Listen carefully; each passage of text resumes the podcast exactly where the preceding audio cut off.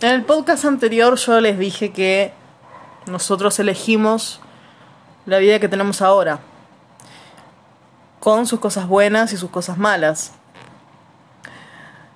Y vos me a decir, eso es una boludez, eso es de un libro, eso es de una película, eso es una mierda.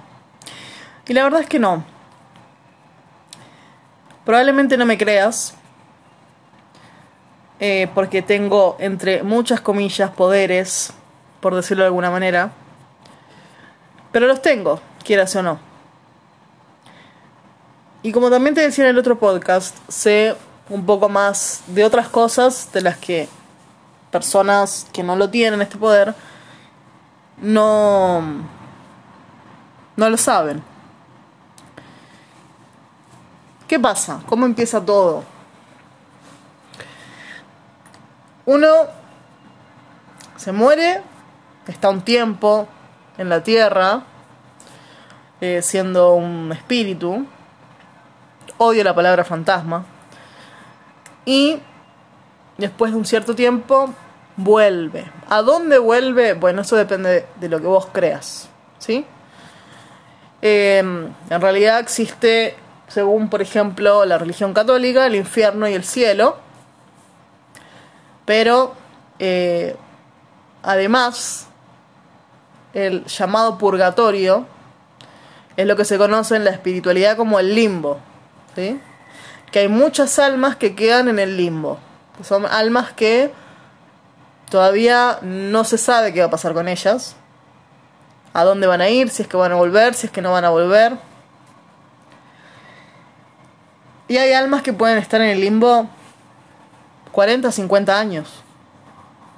Y por esas casualidades del destino tienen que volver.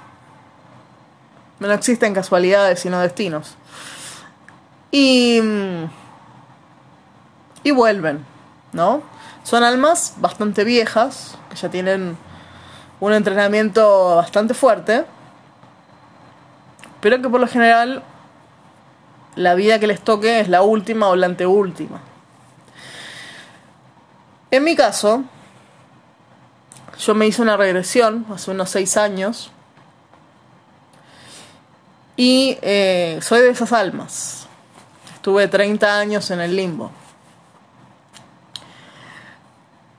Pero desde chica que veo cosas y, y siento que todas las almas venimos acá por algo.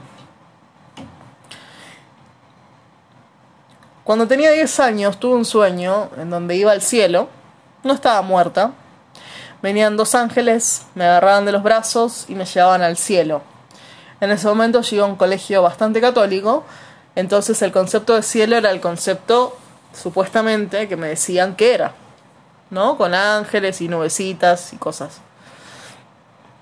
Em, vi gente, como mi abuela, como mi tía abuela, que todavía no habían muerto, pero parecían personas que estaban ahí hace un montón. Tiempo después, em, unos meses después mi tía abuela muere y casi dos años después mi abuela muere. Después yo seguía caminando, pero una forma de decir caminando, y veo una, una sección del cielo que era de madera. Y eso ya empezaba a ser diferente a lo que me estaban diciendo en el colegio. ¿No? Que los buenos vamos al cielo y los malos al infierno y punto. ¿Y qué había en esta sección de madera? Almas que ya no iban a volver. Que es lo que se conoce como maestros. Y estos maestros eran gente, algunas eran muy adultas, tercera edad. Había algunos jóvenes, había algunos niños. Y en, esas, eh, en esa estación de madera se les enseñaba ciertas cosas que ellos le iban a enseñar a otras almas que quizás era la primera vez o quizás ya era la sexta, séptima, cien veces que venían al mundo y estaban preparados para ese conocimiento. Ellos eran diferentes a las personas con las que yo me había encontrado al principio. Las personas que yo me había encontrado al principio, como mi abuela, como mi tía abuela, como mi tatarabuela, que yo no la conocía de nada porque había muerto muchísimos años antes de que yo la viera, incluso no la veía en fotos, ellos eran tal cual uno, o sea, eh, estaban con su ropa, se le veían los pies, todo como si estuvieses viendo una persona en vivo y en directo. En cambio, las personas que estaban en, en la parte de madera eran diferentes, eran personas que no tenían pies y que estaban flotando. Eran personas con demasiada luz, estaban todas vestidas de blanco. Y por lo general estaban rodeadas de cosas como flores, como un montón de, de cosas que dan paz, ¿no? Después de eso volví y eso es lo que me acuerdo del sueño. Y después tuve otro sueño, ya siendo más grande, en donde yo iba a la luna. Yo sé que parece que quizás es un poco raro, ¿no? Pero... Y la luna me la mostraban, venían unos señores, unos osnis, como me gusta decirlo a mí, y me mostraban la luna por adentro. Me decían que la luna la habían pintado de blanco porque sabían que las personas estaban yendo constantemente a ver la luna, que había muchas, muchas personas que estaban ahí, que a ellos no les gustaban que sacaran fotos.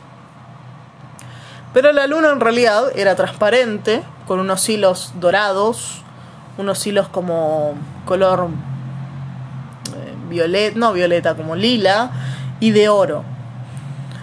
Y adentro era como una sala de operaciones en donde el piso era de mármol, por decirlo de alguna manera, para que ustedes se hagan una idea, y eran unas, como unos pasillos interminables.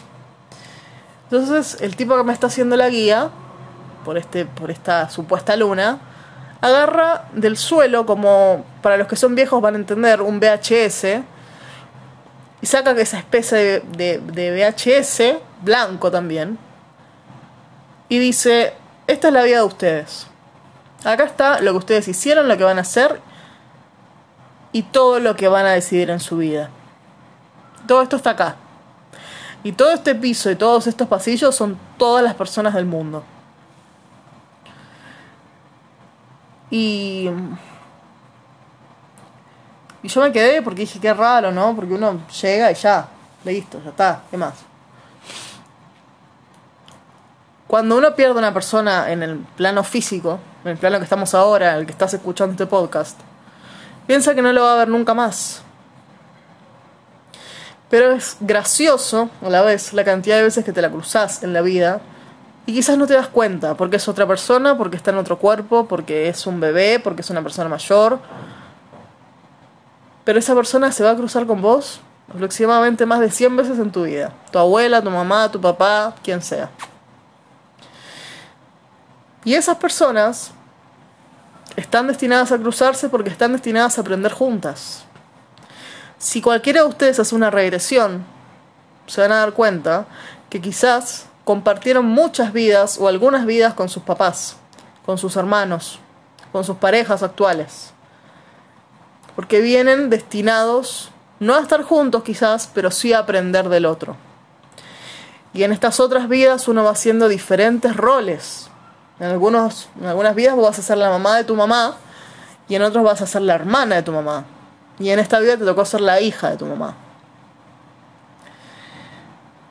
Yo sé que quizás hay mucha gente, sobre todo después del COVID o antes, que perdió a sus familiares.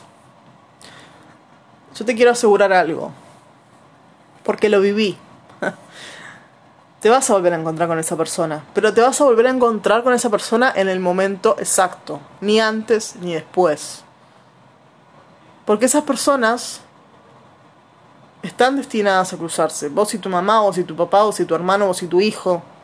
Si tu hijo se fue muy chico, si se fue con una edad que vos no llegás a entender el por qué, es porque esas almas ya cumplieron y porque si se le hacía más larga la estadía iba a ser muy difícil para ellos sobrellevar la vida. Pero a una cierta edad ellos vienen, hacen feliz a una persona o hacen feliz a una familia un cierto tiempo, unos meses, un año, diez, aprenden un par de cosas y todo ese conocimiento lo llevan para arriba o, o para donde vos creas que van. Pero ellos están bien, ellos ya no van a volver. Porque ellos te van a estar esperando y te van a guiar cuando vos ya estés del otro lado, cuando vos ya no tengas más excusas que ponerle a la vida y llegue la muerte, como llega más de una vez. Ellos van a estar ahí esperándote. Pero si perdiste una abuela, si perdiste a un, no sé, a lo que sea, cualquier familiar o un amigo, siempre los vas a ver. Pero tenés que ver con los ojos del corazón. Y ahí, en ese momento, cuando vos decidas que los querés volver a ver, los vas a ver.